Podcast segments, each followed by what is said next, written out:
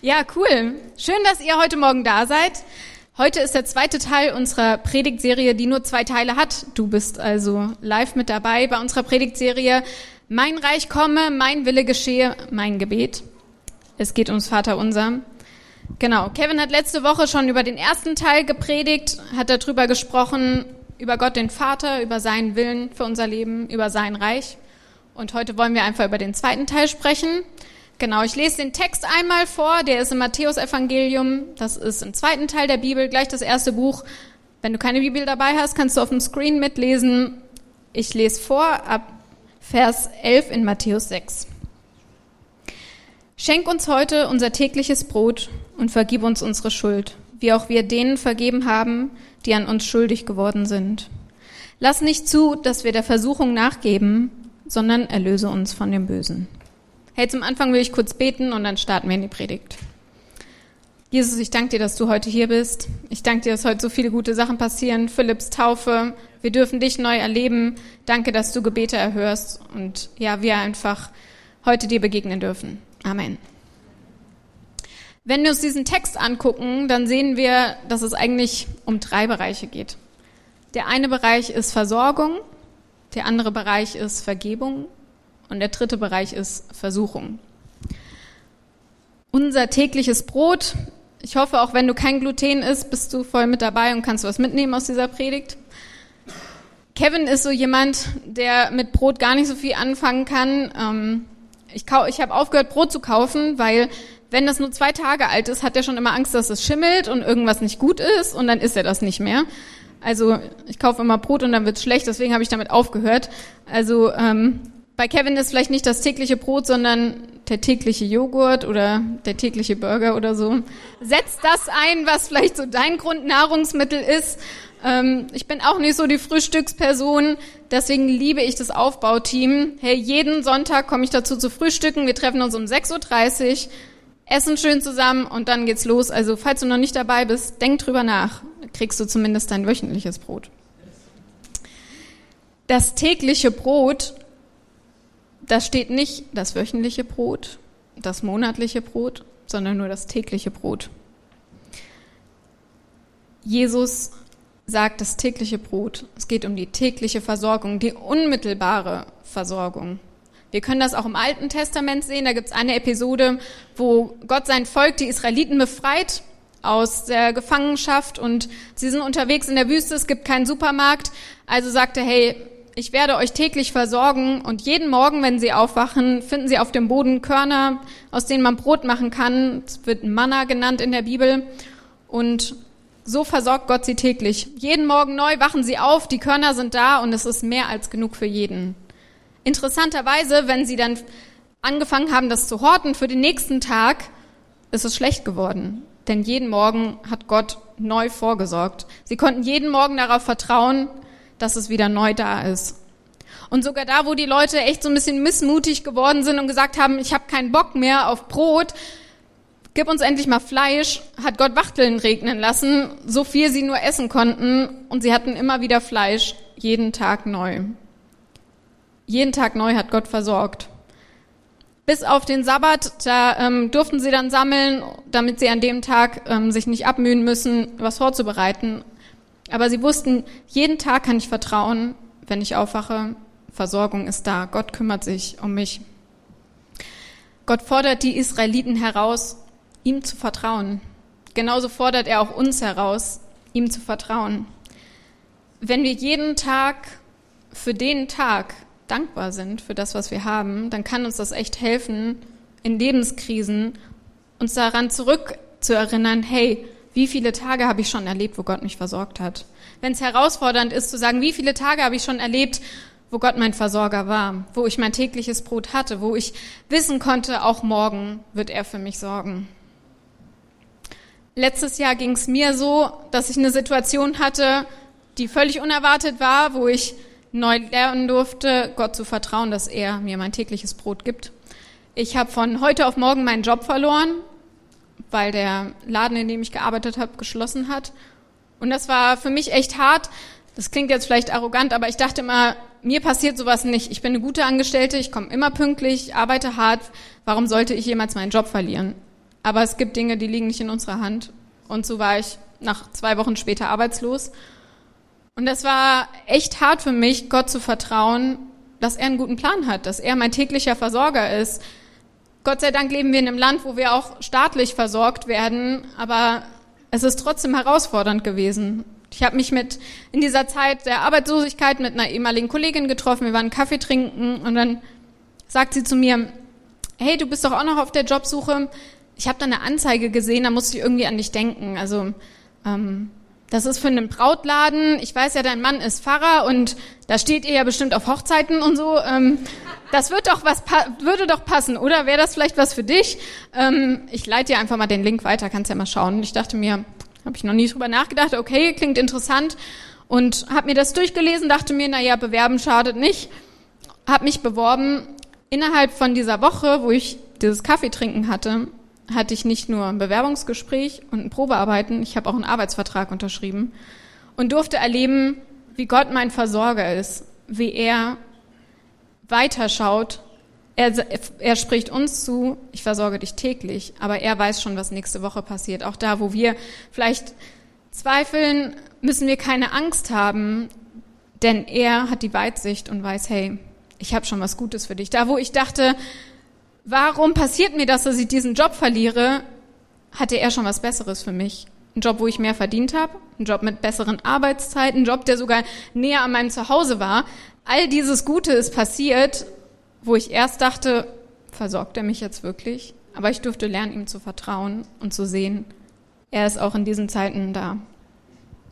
In der Bibel steht ein richtig guter Vers dazu, im Römerbrief in Kapitel 8.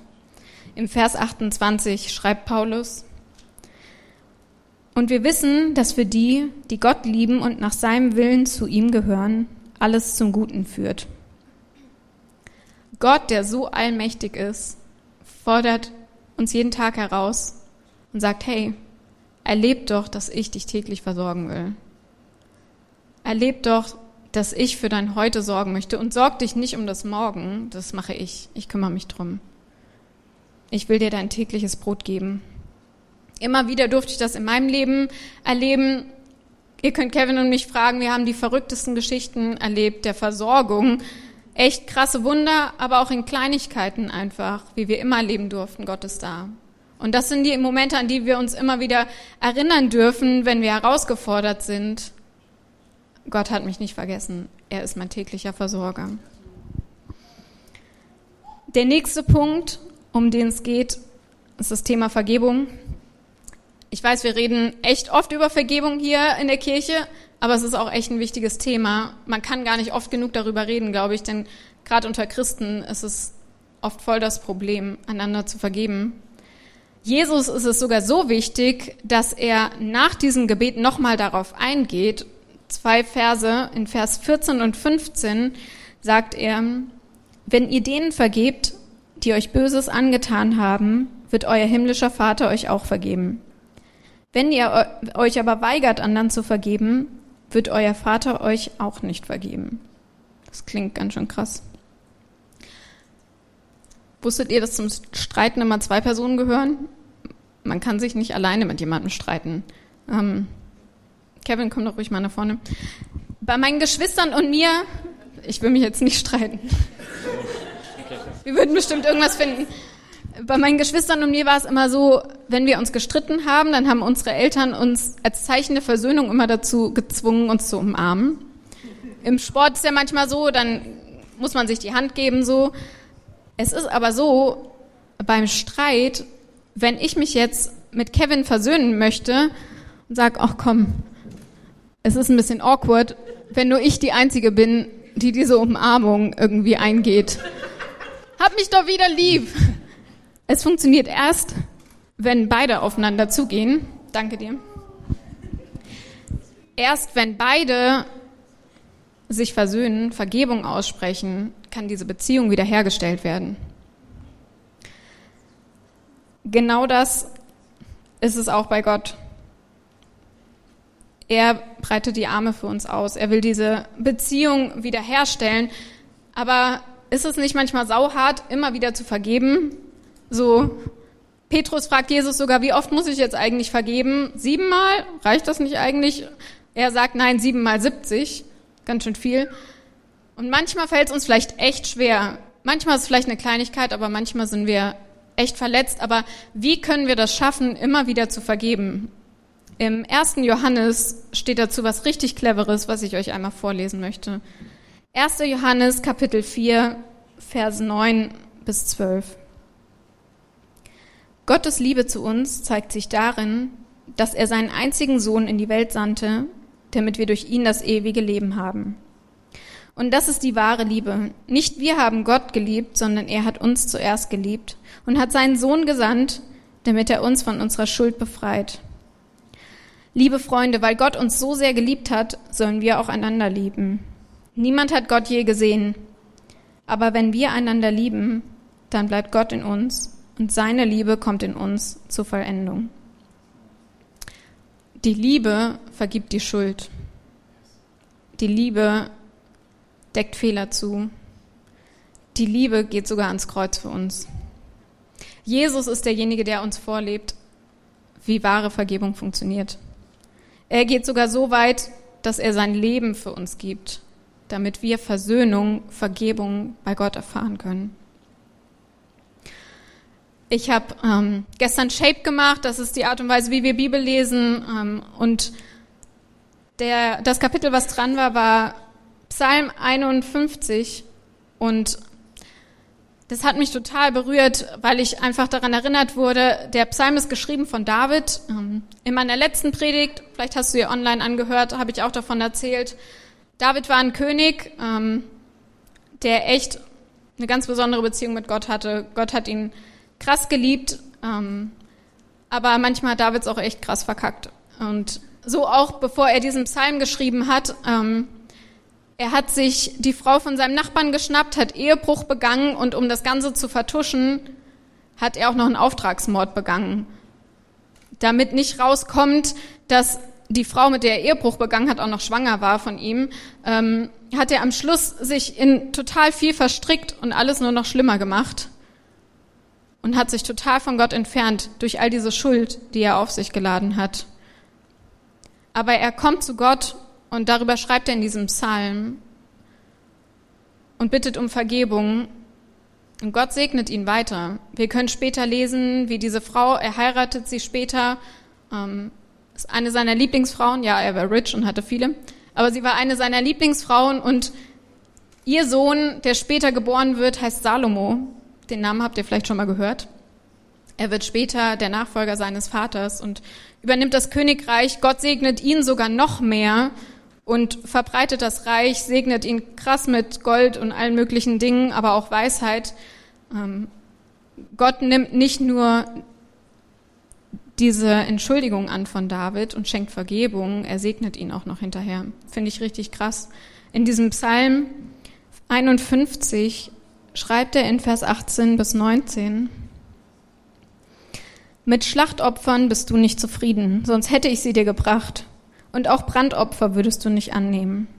Das Opfer, das dir gefällt, ist ein zerbrochener Geist. Ein zerknirschtes, reumütiges Herz wirst du Gott nicht ablehnen. Das ist genau das, worum es Gott geht. Gott geht es um unser Herz. Wir müssen nicht erst Gott beweisen, was wir jetzt für ein guter Mensch sind, damit wir wieder würdig sind, in der Beziehung zu sein mit ihm. Gott geht es um unser Herz, dass er einfach sehen kann, wir meinen es ernst mit ihm. Wir haben so einen Spruch hier in der Kirche, wir sind nicht perfekt, aber Gott hat uns vergeben.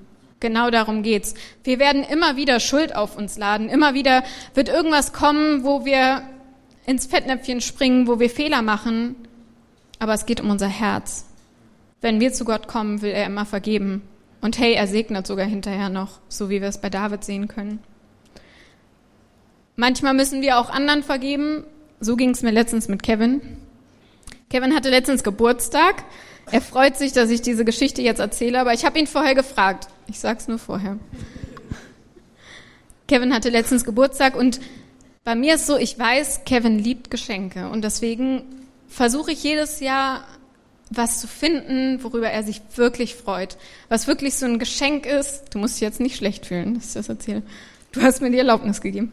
Ein Geschenk, was wirklich wo er sagt, oh ja, das ist richtig toll, das habe ich mir schon immer gewünscht oder das kannte ich vielleicht noch gar nicht, aber jetzt, wo ich es habe, oh, da will ich es gar nicht mehr missen. Und ich habe vor Monaten schon von einem Buch gehört, wo ich dachte, das wäre was für Kevin. Das wird ihm richtig gut gefallen. Johanna hatte mir den Tipp gegeben und jeder, der dieses Buch kannte, dem habe ich verboten, Kevin davon zu erzählen und verboten, ihm das zu irgendeiner anderen Gelegenheit zu schenken, weil ich ihm das schenken wollte zum Geburtstag. In dieser Planung habe ich sogar, weil wir einen gemeinsamen Amazon-Account haben, gesagt, okay, er kriegt ja die E-Mail, wenn ich was bestellt habe. Also bin ich clever und kaufe einen Gutschein, gebe den Johanna. Johanna kauft das Geschenk für mich und gibt mir das heimlich, damit er nichts davon mitbekommt. Also habe ich das alles schön vorbereitet, habe das schön verpackt so wie dieses, es ist übrigens auch dieses Buch, in so ein schönes Star Wars Papier, hat auch noch so eine persönliche Note, weil wir lieben Star Wars und so.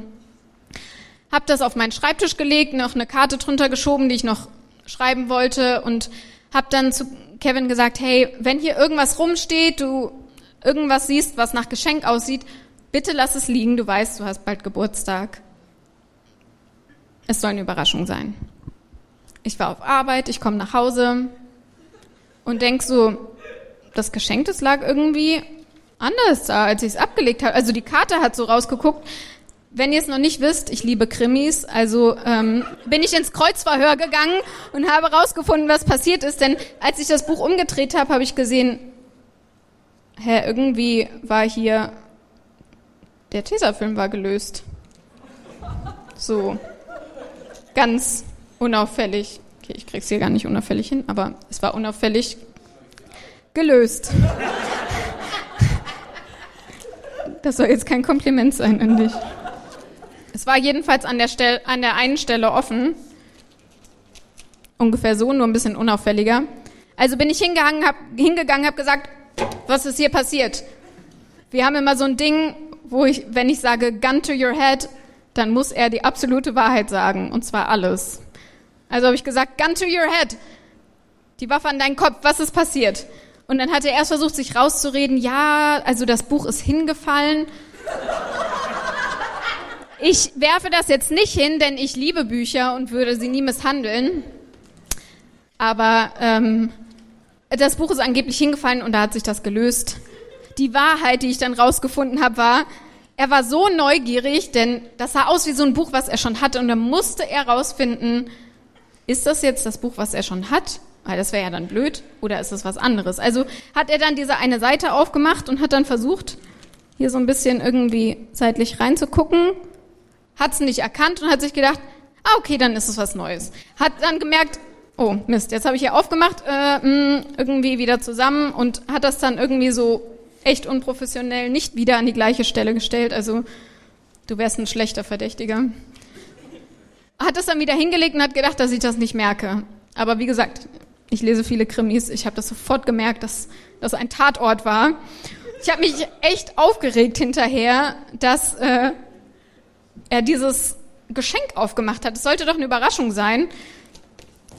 Ich zeig's euch mal, denn es ist übrigens ein richtig gutes Buch, falls du es nicht hast und ähm, du bist auch so ein bisschen nerdig mit der Bibel, dann ähm, kann ich dir dieses Buch empfehlen, das heißt The Infographic Bible, die Bibel in Grafiken. Richtig cool gemacht. Sieht nicht nur optisch gut aus, sondern ist auch sehr informativ. Hier, ich gebe es dir mal, ist ja jetzt deins. Ähm ich habe es einfach nicht verstanden, warum konnte er dieser Versuchung nicht widerstehen. Er hätte nur zwei Tage warten müssen. Zwei Tage später hatte er Geburtstag. Warum konnte er dieser Versuchung nicht widerstehen? Versuchung, was ist das überhaupt für ein Wort? Wenn man im Duden nachschlägt, steht da jemanden zu etwas Unrechten verlocken. Und dann steht gleich, was steht in der Bibel und so. Also es scheint ein Wort zu sein, was oft in der Bibel vorkommt. Andere Synonyme dafür wären Verführung, Verlockung, Anfechtung. Versuchungen können ganz unterschiedlich aussehen. Versuchung muss nicht die heiße Frau sein, die deine Ehe gefährdet. Versuchung kann eine Kleinigkeit sein, wie das Geschenk früher aufzumachen. Aber es kann auch sein, dass du Dingen nachgibst wie Lästerei, wie Pornografie, Zorn, Wut. Oft denken wir, ich bin einfach zu schwach, ich krieg's halt nicht hin. es ist halt so und geben auf. Mir geht's immer so mit Diäten. Ich nehme groß was vor, schmeiß alle Lebensmittel raus, die damit nichts zu tun haben, bin eine Woche hart motiviert und dann rutscht da irgendwie diese Schokolade aus dem Schrank, die sich da irgendwie noch versteckt hatte und nur so ein kleines Stückchen ist ja nicht so schlimm. Und eine Tafel später geht's bei mir richtig steil bergab und das war's mit der Diät. Das ist vielleicht eine kleine Versuchung, aber es gibt auch größere. Mein persönlicher Favorit ist der Zorn. Ich versuche mich immer zu kontrollieren, wie ich auf andere reagiere. Und oft denke ich mir, bin ich alleine damit, mit diesen Dingen, wo ich einfach der Versuchung nicht widerstehen kann? Paulus schreibt an die Kirche in Korinth als Ermutigung, Vergesst nicht, dass die Prüfungen, die ihr erlebt, die gleichen sind, vor denen alle Menschen stehen. Bin ich also nicht alleine. Doch Gott ist treu. Er wird die Prüfung nicht so stark werden lassen, dass ihr nicht mehr widerstehen könnt. Wenn ihr auf die Probe gestellt werdet, wird er euch eine Möglichkeit zeigen, trotzdem standzuhalten. Alleine können wir den Versuchungen nicht widerstehen. Aber wir müssen auch gar nicht dagegen ankämpfen, denn Gott hat schon vorgesorgt. Gott schenkt uns den Heiligen Geist als unser Begleiter, als unser Wegweiser, manchmal auch als Tröster. Und vielleicht bist du manchmal in der brenzligen Situation und merkst, dass so eine innere Stimme in dir, die sagt, hey, mach das jetzt lieber nicht. Vielleicht bist du manchmal unterwegs und merkst, hey, ich sollte die Person fragen, wie es ihr geht. Ich sollte diese Person ermutigen. Genau das ist der Heilige Geist in uns. Der Heilige Geist will uns eine Veränderung des Herzens schenken, damit wir dieser Versuchung widerstehen können. Das Schlimmste, was wir machen können, ist aufzugeben, eben nicht wieder aufzustehen. In der Bibel steht, dass der Gerechte fällt und wieder aufsteht. Da steht nicht, der bleibt immer stehen und alles ist cool in seinem Leben. Da steht, er fällt. Jeder von uns fällt. Wichtig ist, dass wir wieder aufstehen und sagen, hey, okay Gott, ich will es wieder versuchen. Ich will es wieder probieren. Gott schickt uns diese Versuchung nicht über den Weg, um uns zu quälen. Das ist ganz wichtig, ja. Ähm, Gott will uns nicht irgendwie bestrafen, wenn wir versucht sind mit Dingen in unserem Leben. Aber Gott kann diese Situation nutzen, um unseren Charakter zu formen. Gott kann Versuchungen, Herausforderungen in unserem Leben nutzen, damit wir näher an ihn ranrücken. Gott kann es nutzen, damit wir lernen, auf seine Stimme zu hören, zu fragen, was möchtest du für mein Leben? In all diesen drei Bereichen können wir einfach Gott ganz persönlich erleben. In Versorgung, Vergebung, Versuchung. Gott der Vater, der uns über alles liebt, will uns täglich versorgen. Er will uns unser tägliches Brot geben. Jesus, der Sohn, zeigt uns, was wahre Vergebung ist. Er geht sogar ans Kreuz für unsere Schuld. Der Heilige Geist will uns führen und leiten, damit wir in den Herausforderungen des Alltags der Versuchung widerstehen können, weil er mehr und mehr unser Herz verändert. Im Vater unser fordert Jesus uns heraus und sagt, hey, wenn ihr gar nicht mehr wisst, was ihr sagen könnt, dann könnt ihr sagen, Gott, ich danke dir, dass du mich täglich versorgst. Ich nehme deine Vergebung an für mein Leben, dass ich echte Freiheit erleben kann. Ich will auf deinen Rat hören, ich will auf deine Stimme hören, damit ich nicht in Versuchung gerate, weil ich weiß, dass du es gut mit mir meinst. Vielleicht hast du noch nie das Vaterunser gebetet, vielleicht hast du generell noch nie gebetet, vielleicht mal so ein Stoßgebet. Ähm, Vielleicht hast du es aber auch noch nie erlebt, dass Gott dich versorgt, dass Gott für dein tägliches Brot sorgt. Vielleicht bist du gerade in der Situation, wo du denkst, cool deine Story mit dem neuen Job. Ich habe noch keinen neuen Job. Ich muss gerade gucken, wie es um mein tägliches Brot steht. Ich weiß gerade gar nicht, wie es weitergeht in meinem Leben. Vielleicht hast du noch nie erfahren, wie es sich anfühlt, dass dir Schuld vergeben wurde. Vielleicht bist du gerade gefangen in deiner persönlichen Versuchung. Vielleicht hast du noch nicht die Beziehung zu diesem Gott, der mit uns im Gespräch sein will, der uns nicht alleine lässt, dann möchte ich dich einladen, das heute zu ändern. Ich möchte euch bitten, einfach kurz die Augen zu schließen. Das ist einfach ein persönlicher Moment. Niemand schaut nach rechts oder links. Ich werde gleich von drei runterzählen und dann hast du einfach die Möglichkeit, die Hand zu heben, wenn du diesen Gott kennenlernen willst. Wir wollen gern nachher mit dir in Ruhe beten und dich diesen Gott, der dich liebt, mit ihm connecten. Drei. Gott liebt dich. Zwei. Jesus ist dir näher, als du denkst. Eins. Heb jetzt deine Hand, wenn du diesen Gott kennenlernen möchtest. Danke. Ihr könnt gerne die Augen wieder aufmachen. Hey, für den Rest von uns. Hey, ja, gib der Person mal einen Applaus. Richtig gut. Das ist die beste Entscheidung, die du treffen kannst. Zu sagen, hey, ich nehme diese Vergebung an. Ich kann es nicht allein, ich kann den Versuchungen nicht widerstehen, aber ich will dich einladen, dass du mir hilfst. Ich will dich einladen, dass du mein Herz veränderst. Für den Rest von uns, wenn du schon mit Gott connected bist, ich lade dich ein, geh jetzt mit ihm ins Gespräch. Die Band kommt jetzt nach vorne und wird noch ein Lied spielen. Wir werden als Gebetsteam an der Seite stehen. Nutz einfach die Gelegenheit. Vielleicht willst du lernen, Gott neu zu vertrauen.